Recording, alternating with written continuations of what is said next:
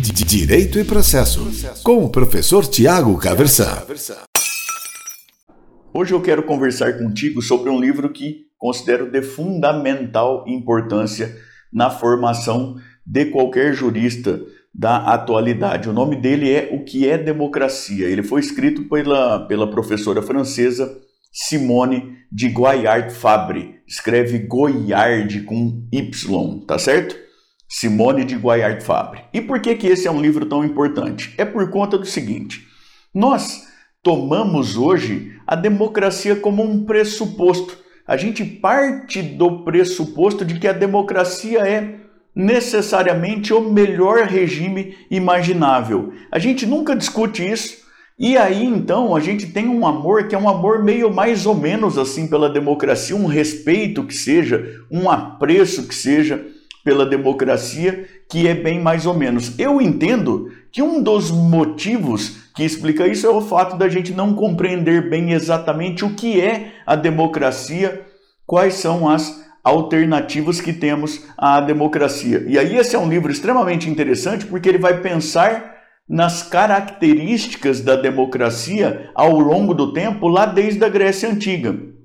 Eu não sei se você sabe, mas os gregos aí clássicos de quem você vai lembrar mais facilmente, e em geral, tinham uma posição contrária à democracia. Isso vale para o Sócrates, vale de maneira bastante clara, e a gente lembra aí geralmente para o Platão, vale no fundo também para o Aristóteles. E aí, quando você pergunta para alguém, olha, qual o berço da democracia? Todo mundo responde a Grécia. Tá, me fala o nome de um grego aí que foi um grande defensor da democracia. As pessoas, em geral, não sabem. Nesse livro, a gente vai aprender que o grande nome grego defensor da democracia era aquele que eu brinco sempre, que depois fez mais sucesso lá no Exalta Samba, que é o Péricles, no caso, não o Periclão do, Exalta Samba, mas o Péricles de Atenas. Você sabia disso? Grande nome aí defensor da democracia, o Péricles de Atenas, dá até para lembrar do Sófocles, que trabalhou junto politicamente com o Péricles e que depois foi autor aí da, do clássico do direito também, que todo mundo deve ler, Antígona, mas isso é motivo aí para um, um vídeo sobre um outro livro, tá certo? É, não sei se você sabe também que a grande resistência que os gregos tinham, quer dizer, o Platão era um cara inteligente, né? não era do nada assim que ele tinha lá uma resistência à democracia. A autora vai explicar isso também, né? O que, que o Platão vai dizer? Olha, mais ou menos, né? É, deixando a coisa bem de forma popular. A maior parte das pessoas não tem a menor ideia de como funcionam as coisas do Estado, nem tem aptidão para isso. Não faz sentido um regime que dê a essas pessoas a possibilidade de escolher o destino para todo mundo. Pensando no que o Platão pensava naquela época, trazendo para hoje, imagine o seguinte: você tem o seu patrimônio. Se você mesmo não vai decidir como investir, você procura um especialista. Por que, que você vai fazer diferente quando você pensa sobre a sua vida, sobre a sua liberdade? Né? Você vai dar para todo mundo o poder de decidir? Bom, é mais ou menos assim que acontece na democracia. E daí dizia o Platão: esse é um regime que não faz o menor sentido. Dá o poder de direção de escolha para pessoas absolutamente não preparadas. E veja você o seguinte: para os gregos, eleição era um, um mecanismo, uma ferramenta não democrática. Por conta do seguinte, a, a democracia para os gregos era uma democracia essencialmente direta.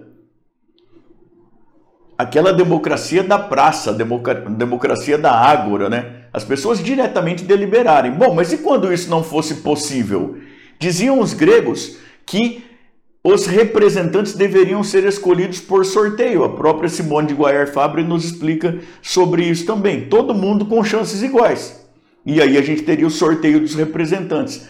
Não eleição, porque a eleição é um mecanismo que visa a escolha dos melhores, dos mais bem preparados. E o governo dos mais bem preparados é um governo aristocrático e não exatamente democrático. Agora veja, a autora fala durante o tempo todo das ambivalências da democracia. E esse ponto de ser um governo supostamente de inaptos e tudo mais, é um motivo de, de ambivalência durante toda a história da democracia. A gente pode pensar hoje mesmo. Vai dizer que você nunca olhou o resultado de uma eleição e ficou tendo a impressão de que era o resultado de um sorteio. Porque a, a grande preocupação dos, dos gregos clássicos de quem a gente lembra, o Platão, para dar um nome aí, era exatamente essa. Como que nós vamos sortear? Vai que é sorteado um vagabundo, vai que é sorteado um imbecil, um completo inapto e essa pessoa vai decidir os rumos. Agora, de novo,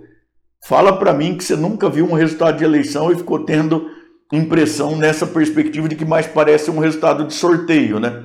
Pois é, os gregos achavam que a eleição era um mecanismo para escolher os melhores e que, portanto, supostamente era uma ferramenta aí de aristocracia e não exatamente de democracia. Veja você que coisa mais interessante. E a autora vai caminhar ao longo da história, vai falar dos iluministas e tudo mais, e vai chegar até o momento da contemporaneidade, vai falar aí da construção sobre democracia do Jürgen Habermas, por exemplo, e vai comparar da construção sobre democracia do Hans Kelsen, é, a afirmação do Kelsen de que a democracia exerce aí um, uma função de horizonte, uma função transcendental da democracia, vai fazer uma análise crítica dessas duas propostas e tudo mais. O livro é de fundamental importância. Até para terminar, eu gostaria de deixar claro que, apesar disso ser uma resenha, né, mas quero deixar claro que eu sou um, um grande apaixonado, um grande defensor da democracia, mas acredito que é importante que nós estudemos a democracia e que procuremos conhecer a democracia. A minha paixão pela democracia vem mais da desconfiança, de uma visão meio pessimista que eu tenho de ser humano. Esse negócio de achar que nós vamos ter um líder ou alguns líderes aí naturalmente bem intencionados em fazer uh, a vontade da maioria e tudo mais, para mim parece que isso nunca deu certo e não dará certo pelo fator humano. O ser humano é uma, uma matéria-prima meio ruim de trabalho e até por isso o melhor sistema é aquele que garante a todos a possibilidade de garantia daquilo que está sendo feito em nome aí do coletivo. Tá certo? Direito e processo, com o professor Tiago Caversan.